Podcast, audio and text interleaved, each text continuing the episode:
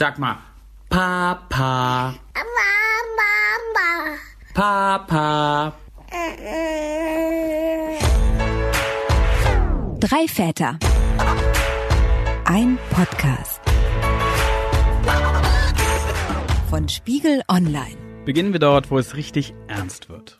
Die Geburt unserer Kinder. Urknall in Sachen Papa sein. Ja, neun Monate schwanger und alles, was wir eigentlich mitkriegen, seien wir ehrlich, ist ein Strampeln im Bauch. Und dann geht's auf einmal los. Das Kind kommt, es geht los, es wird schmerzhaft, es wird unglaublich schmerzhaft. Das wissen wir, aber wir wissen auch, wir sind Zuschauer. Im besten Fall läuft es dann so wie bei David. Die Geburt von Leo war das schönste Erlebnis, was ich, was ich je hatte. So, es war wunderschön auf jeden Fall, so dass mir die Tränen kamen. Und im Prinzip habe ich auch nicht viel gemacht, außer halt da zu sein und die Hand zu halten und mir die Hand kaputt quetschen zu lassen, quasi so. Im Prinzip einfach da sein ist, glaube ich, so das Wichtigste. So lief das bei David. Im schlechteren Falle allerdings läuft's wie bei Karl. Beistand in jeglicher Form war unerwünscht. Also weder Händchen halten, noch zureden, noch irgendwas. Und dann saß ich halt da und habe irgendwie gelesen und dann hatte ich keine Lust mehr zu lesen und habe dann irgendwie am Handy gespielt. Ich, ich sollte gefälligst äh, sie in Ruhe lassen. Sie war mit sich beschäftigt und dann sitzt man aber in einem Raum, während sein Partner sozusagen Schmerzen hat, regelmäßig, Luft holt, keine Ahnung was. Ja, das war schon befremdlich, diese Hilflosigkeit. Weil es halt so auch ein bisschen bizarr ist einfach. Man, man ist bei der Geburt als Mann wirklich ziemlich unbeteiligt.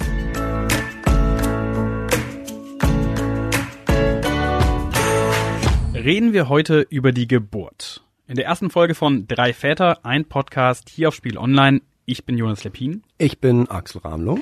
Und ich bin Markus Dichmann. Und wir haben alle drei jeweils eine Tochter. Zwischen einem und vier Jahre sind die Mädels alt. Und in diesem Podcast wollen wir in insgesamt acht Folgen über die Erwartungen sprechen, die wir so an uns selber stellen als Väter, aber auch die Erwartungen, die von unseren Freundinnen, unseren Frauen eben den Müttern unserer Kinder an uns gestellt werden, aber auch aus unserem Umfeld gesellschaftlich insgesamt, was es da alles so zu besprechen gibt. Weil sich ja eben bei allen dreien, die du gerade genannt hast, die Erwartungen in den letzten 10, 20 Jahren massiv verändert haben. Ja, und für die Geburt heißt das, fast alle Väter sind dabei. Statistiken sagen, ja, zwischen 90 und 95 Prozent.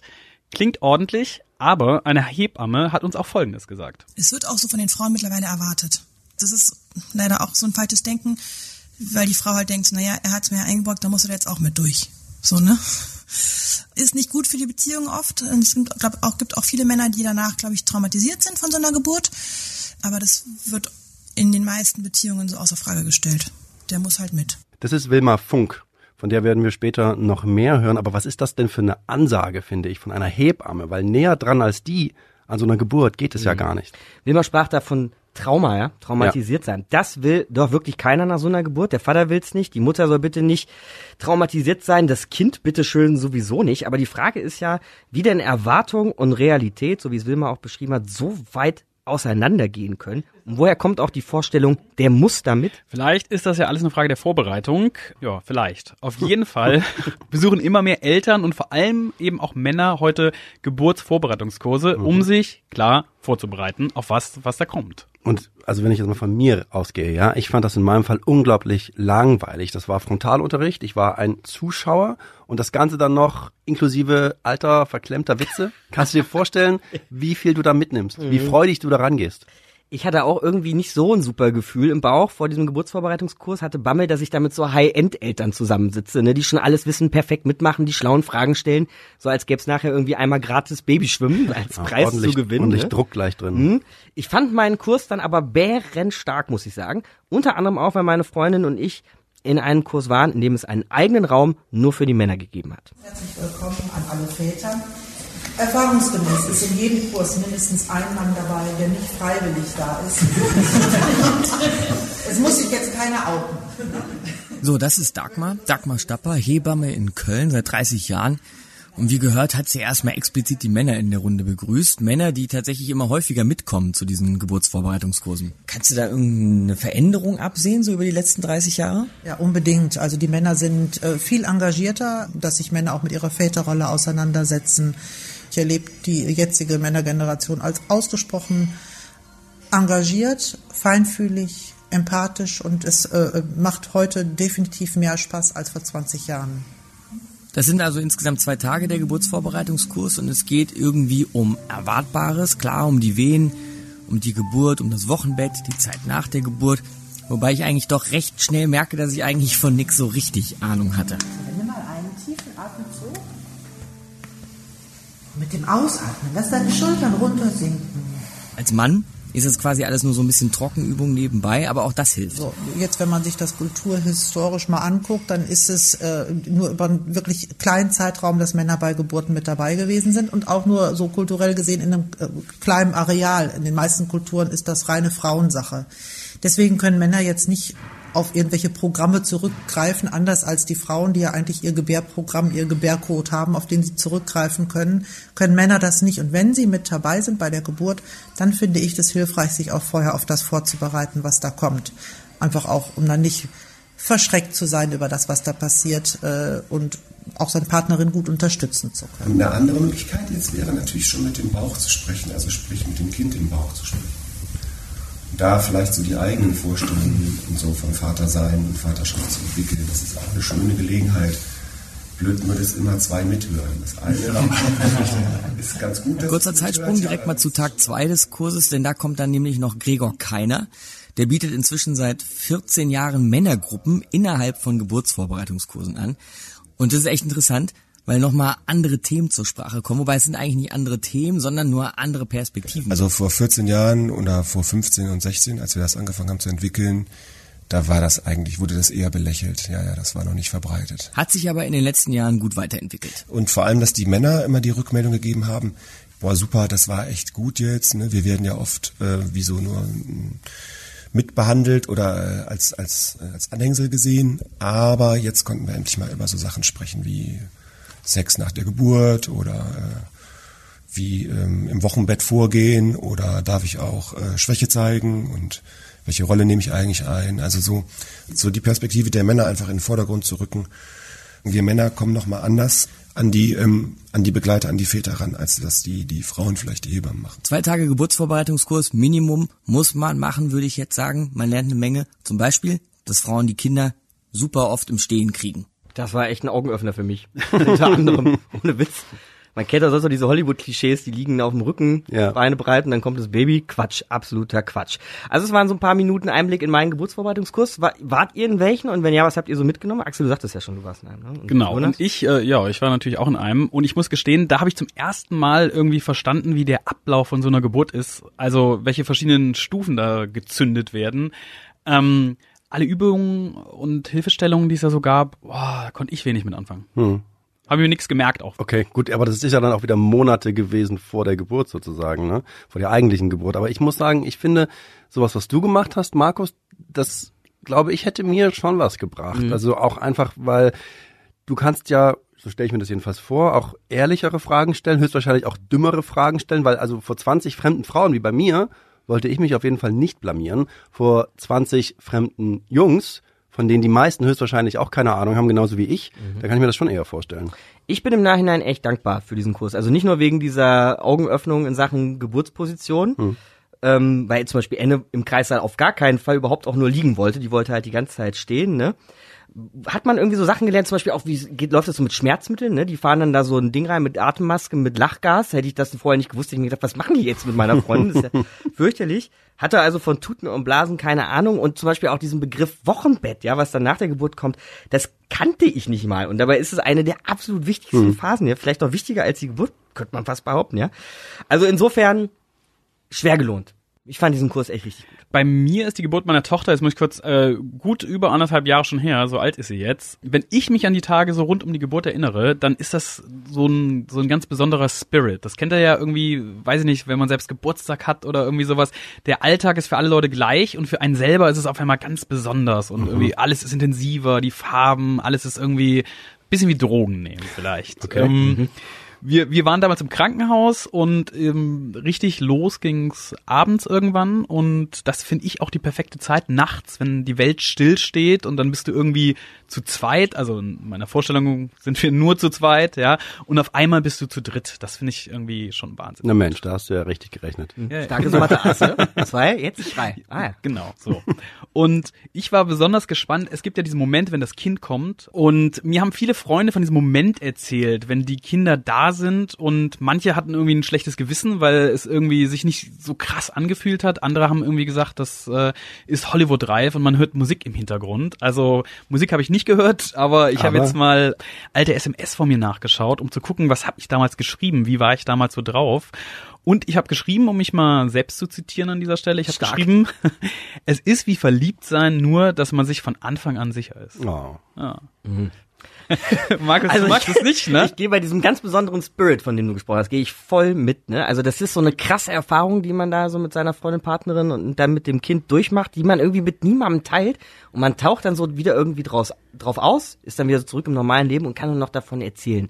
Das ist wirklich eine sehr besondere Zeit. Aber beim Drogentrip und diesen Liebes-SMS bin ich echt ein bisschen raus. Ich weiß, wo das herkommt. Ich fand die Geburt von Luisa auch sehr, sehr schön. Luisa heißt meine Tochter. Aber wahrscheinlich gibt's Leute, die dieses schlechte Gewissen haben, Jonas, von dem du gesprochen hast, dass keine Chöre jetzt im Hintergrund einsetzen und so, weil sie eben zu oft schon diese Love Stories gehört haben und die Geburt irgendwie auch überhöht wird als Happening. Okay, dann würde ich vorschlagen, wenn wir hier fertig sind, schauen wir mal in die SMS, die du geschrieben hast. Ich glaube, ich habe gar keine geschrieben, aber wir, wir gucken mal. Wir gucken mal nach. Ja, okay. Also so eine Geburt hat natürlich auch andere Seiten, Blut, Schweiß, whatever. Es ist auch ziemlich anstrengend für die Frau sowieso. Aber ich kann mich tatsächlich auch äh, an einen Moment erinnern, der für mich sehr unangenehm war. Im Krankenhaus werden ja während der Geburt viele Dinge gemessen, so ne, Venenabstände, Herzpuls, sowas. Und beim Rausgehen hat irgendwann mal die Hebamme zu mir gesagt, sagen Sie mal hier, der Puls Ihres Kindes war der eigentlich immer schon so niedrig. Und in der Das ist auch Sekunde eine schöne Suggestivfrage. ja, ja, das glaube ich auch gar nicht bös gemeint, aber ich habe auf jeden Fall ab der Sekunde halt immer auf diesen Puls gestarrt und wenn der gefallen ist, bin ich so innerlich zusammengezuckt. Meine Freundin hat das glaube ich alles gar nicht mitgekriegt und dann gab es halt tatsächlich echt irgendwann einen Moment, wo ich gedacht habe so, oh ey, ich möchte, dass das jetzt vorbei ist und wir alle drei safe irgendwo in einem Bett liegen und alles gut ist. So. Mhm. Das war nicht so schön. Bei uns gab es auch irgendwann den Moment, wo wir dachten, es ist alles jetzt gerne mal bitte vorbei. Das war aber nach 20 Stunden, in denen gar nichts passiert ist. Ja, also wir hatten so zwei Extreme. Erst überhaupt nichts passiert, jeder Millimeter ein unglaublicher Kampf. Und dann hieß es dann auf einmal, okay, wir brauchen Kaiserschnitt. Also ab in den OP, hinsetzen, zack. Auf einmal ist da dieses Tuch, auf einmal geht's los. Ich sitz daneben und dann Schrei. Aber nur der Schrei, weil das Kind ist hinter Tuch, einem ja. OP-Tuch. Du siehst nichts, du hörst es einfach nur.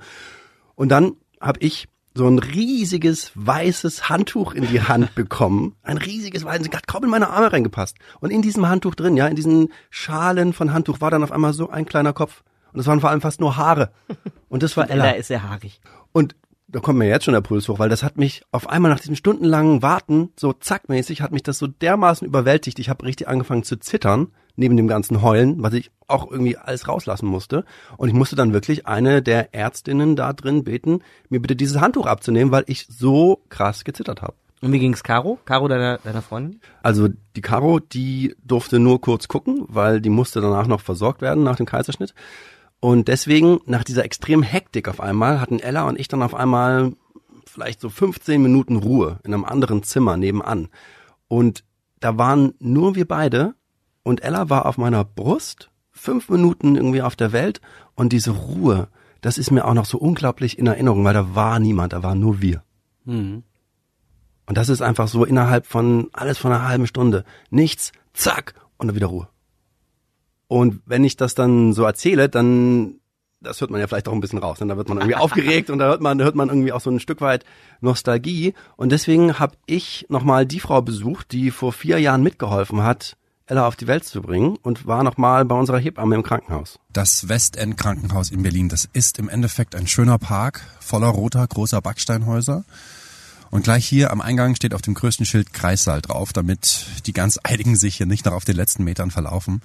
Und hier nach rechts auf diesem Weg, da habe ich mit Ella zusammen, da haben wir unseren ersten gemeinsamen Spaziergang gemacht. Da war sie vielleicht drei Tage alt. Wir waren maximal fünf Minuten draußen, länger habe ich mich nicht getraut. Und das ist jetzt vier Jahre her. Und ich habe das aber trotzdem, wenn ich hier stehe, genau vor meinen Augen, wie das damals war. Ja, da, da wird's schon, da wird's einem schon doch sehr schön warm im Bauch. Okay, Sentimentalität ist da. Rein geht's. Ja, hier ist auch gleich der Kreissaal. Mal reinhören. Naja, gut, hört man nichts. Aber das sind auch sehr dicke Wände, zu Recht. Mal, schau mal hier. Das ist so ein Beistellbettchen, die hier ständig rumgerollt werden, da mussten die Kinder rein oder müssen die Kinder rein, wenn sie hier von A nach B transportiert werden. Ich kann mich erinnern, das hatte auch etwas Absurdes. Ich musste Ella einmal zu einer Untersuchung rollen ins Nebenzimmer. Aber ich durfte sie partout nicht tragen. Es musste dieses Beistellbettchen sein. Die hatten hier anscheinend große Sorge, dass die jungen Eltern noch nicht so hundertprozentig in der Lage sind, ihre Kinder zu tragen. Und hier geht's jetzt zum Hebammenzimmer. Und da ist Wilma Funk. Und Wilma ist diejenige, die vor vier Jahren Ella mit auf die Welt gebracht hat. Wilma, so schön, dich wiederzusehen. Ah, gut, hallo. Wilma, ich habe ein bisschen was mitgebracht, was ich dir zeigen wollte. Ja. Guck mal hier. Ach, krass. Das ist die Ella. Mit ihren kleinen Strubbelhaaren. Das ist das erste Foto, das hast mhm. du gemacht. Ach, süß. Ach ja, stimmt, das sind deine Hände. Bonding mit dem Papa. Und hier ist mal noch vier Jahre nach der getanen Arbeit. Und jetzt ist sie schon so riesengroß. Das ist jetzt kurz vor Weihnachten gewesen. Beim Weihnachtsbaum kaufen. Ach süß. Wilma, ich habe noch eine Sache mitgebracht, nämlich eine kleine Geschichte. Ja. Als wir vor vier Jahren hier waren, habt ihr ja Protokoll geführt. Mhm. Und ich habe dann mal da reingelunscht. Mhm. Und da stand ein Satz drin, der für mich ganz wichtig war, auf den ich sehr stolz war. Der Satz war, der Vater macht gut mit. Sehr gut. Was heißt das für euch als Hebammen, wenn der Vater gut mitmacht? Mm, dass der Vater seine Frau unterstützt in allem, was sie sich wünscht, aber auch nicht zu sehr einengt. Also natürlich hat man ja vorher und macht sich einen Plan und überlegt, wie man irgendwie so eine Geburt machen möchte. Aber das kann sich natürlich ändern. Ne? Also wenn dann die Frau Schmerzen hat und Wehen bekommt, dann ist der Plan, der irgendwie zu Hause ganz gut klang, irgendwie ich möchte kein Schmerzmittel, über den Haufen geworfen. Und wenn dann die Väter diesen Switch mitmachen, dann machen sie gefühlt gut mit. Also dann unterstützen sie ihre Frau in dem, was sie möchten. Gibt es auch Situationen, wo ihr merkt, dass die Väter nicht zurechtkommen? Ja. Also es gibt Situationen, wo man merkt, dass die Väter nicht gut unterstützen und die Frau eher gehemmt ist, weil sie sich nicht gut fallen lassen kann. Und dann merkt man, dass die Väter da eher ein bisschen fehl am Platz sind. Was macht ihr dann? Also man will den Vater ja auch nicht rausschicken, weil es ist ja auch die Geburt seines Kindes natürlich. Ähm, aber man guckt dann schon, dass man den Vater so ein bisschen mehr einbindet und ihm sagt, na ja, guck mal, du kannst mal hier ein bisschen massieren oder geh doch noch mal einen Tee holen. Also dass man ihn einfach mehr in das Geschehen mit einbindet. Und dann geht's oft ganz gut, dass die Frauen dann doch merken, ach ja, er, er kann mir doch ganz gut helfen. Weil sie sich nicht trauen, das selber einzufordern.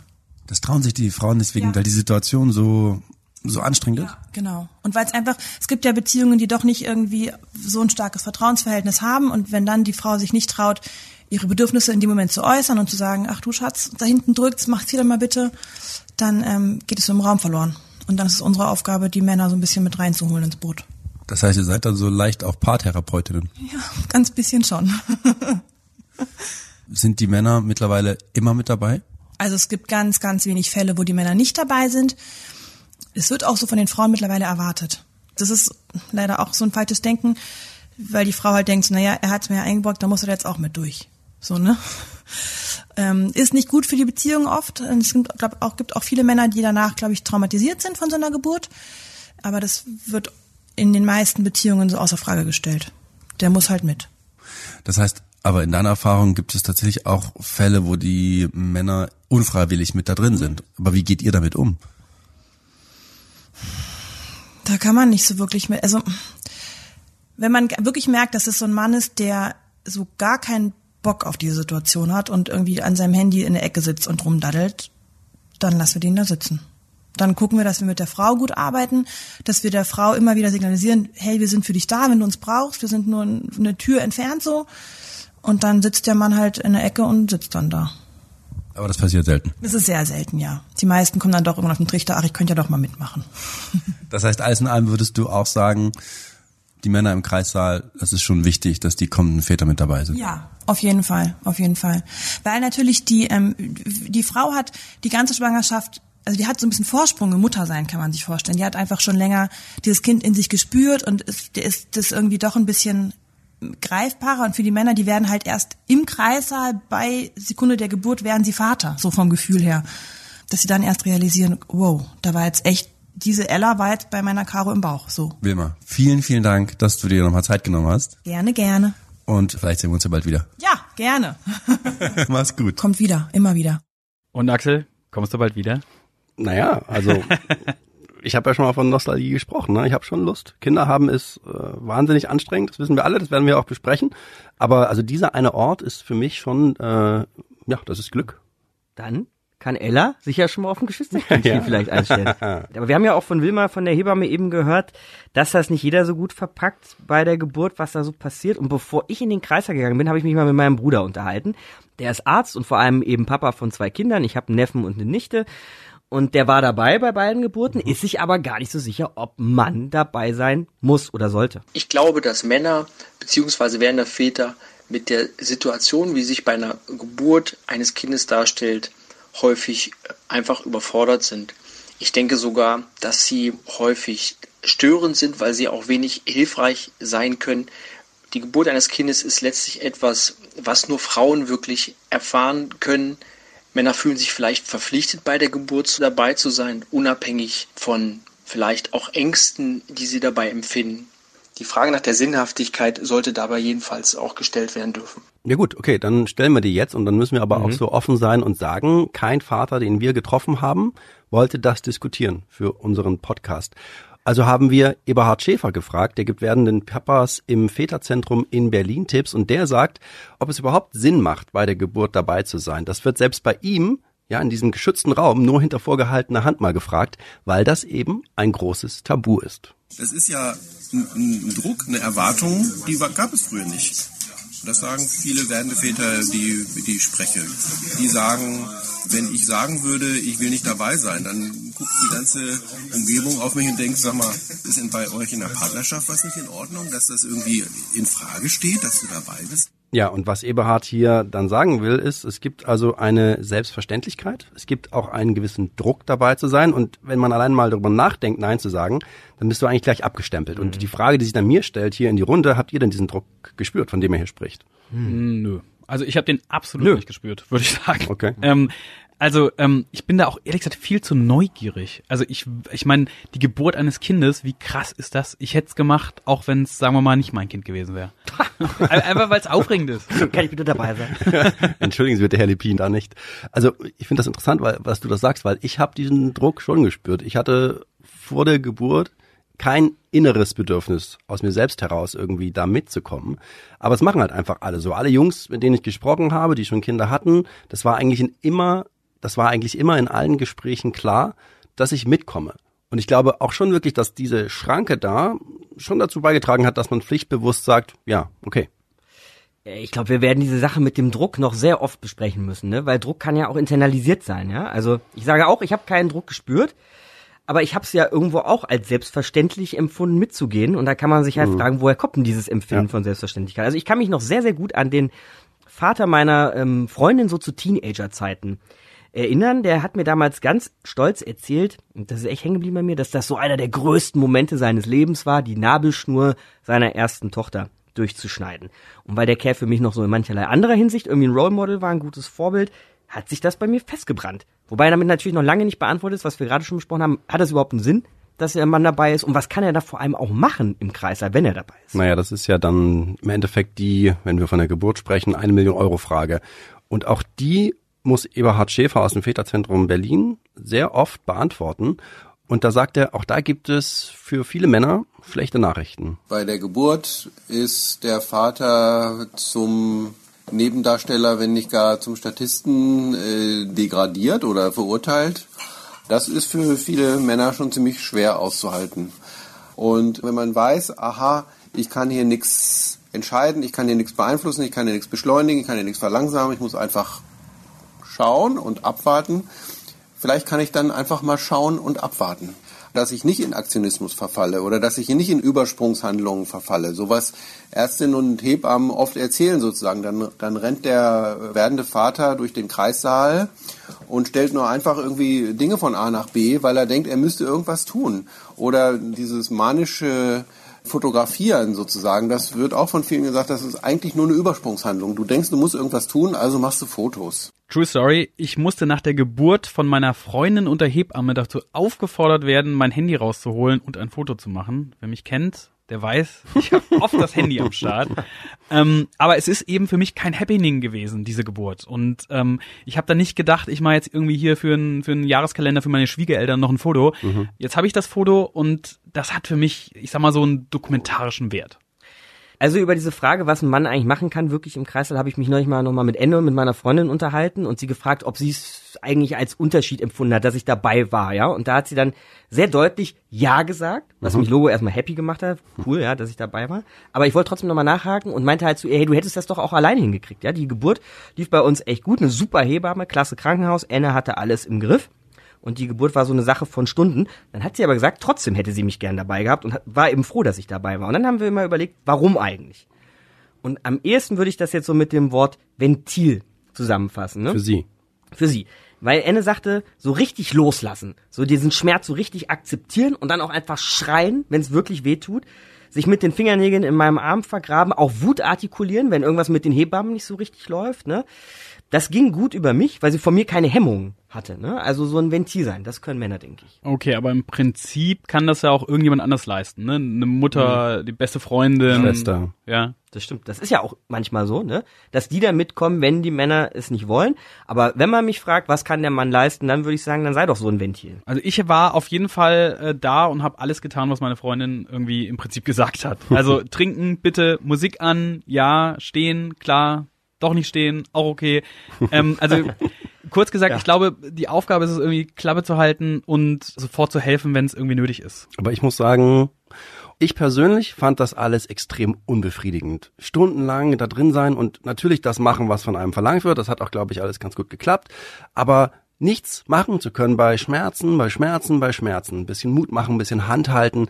Und ich war insofern dann auch echt überrascht danach, dass bei uns im Protokoll drin stand, Vater macht gut mit. So habe ich das persönlich überhaupt nicht gefühlt in den Momenten. Was ich aber weiß, und ich weiß, das hat Caro geholfen. Zum Beispiel, als wir eben im OP-Saal waren, bei dem Kaiserschnitt. Da war Caro natürlich fix und fertig, ne, nach 20 Stunden. Und da haben wir dann die Köpfe zusammengesteckt, so Kopf an Kopf. Das ist für uns so ein Zeichen von Verbundenheit. Und ich glaube schon, das war nicht viel, aber das war halt in dem Moment echt wichtig. Übrigens auch für mich wichtig, weil da war dann bei mir das Gefühl, okay, jetzt kann ich irgendwie doch da einen Zugriff haben. Zum Ende vielleicht nochmal ein ganz anderer Gedanke. Früher war alles anders, klar. Wir haben heute so selbstverständlich über die Geburt geredet, wie wir dabei waren. Ähm, ich wollte nochmal daran erinnern, das ist noch gar nicht so lange Standard. Der, jetzt muss ich kurz überlegen, der Großonkel meiner Freundin, ja, ähm, der hat das noch ganz anders erlebt. Der hat eine Tochter, die ist jetzt gerade 50 geworden. Und er, ja, und jetzt muss ich zurückrechnen. Und der hat über die Zeit vor 50 Jahren Folgendes gesagt. Ich war da, habe draußen gewartet, wie wohl alle Väter das damals machten. Und äh, nach zwei Stunden wurde mir mitgeteilt, ich sei Vater eines Mädchens und der Frau geht es gut. Und konnte in den nächsten Tagen zu einem festgelegten Termin mit vielen anderen Vätern und Eltern vor einer Glaswand mein Kind hochgehalten von einer Krankenschwester zum ersten Mal sehen. Äh, Ich habe es auch nicht erkannt, aber ich sagte den Namen und die hörte das und dann nahm sie ein Kind und zeigte es hoch. Das war das ganze Erlebnis. Wahnsinn. Stellt Ja. euch das mal vor bei euren Mädels. Ihr könnt irgendwie nach drei Stunden dann mal irgendwie da rein und dann nach ein paar Tagen kriegt ihr das irgendwie dann hochgehalten. Das Namen sagen. Das ist Was Zoe. ist es? Das ist Luise. Jetzt war ich ja vorhin auch so ein bisschen Antiromantik, ne? aber trotzdem, äh, nach der Geburt müssen dann die Mütter ja noch mal ein bisschen umsorgt werden und so. Und da dieser Moment, wo ich dann Luise plötzlich hatte, kurz vor der U1, war es schon auch einer der schönsten und krassesten Momente meines Lebens. Und wenn ich Gott den, sei Dank. so, und wenn ich den jetzt, wenn ich jetzt wie der Jochen den nicht gehabt hätte, boah. Wäre blöd gewesen, wa? Naja, aber vielleicht auch nicht, weil er hat das ja anscheinend nicht vermisst in dem Moment, weil das war eine andere Zeit. Point. Und so ist es ja Gott sei Dank, finde ich, nicht mehr. Ja, wir können irgendwie dabei sein. Ich finde das auch angemessen, wenn man es denn möchte. Und wir haben in dieser Folge mal versucht aufzudröseln, wohin sich diese Rolle des Vaters bei der Geburt entwickelt und haben irgendwie auch davon gesprochen, wie wir es selbst erlebt haben.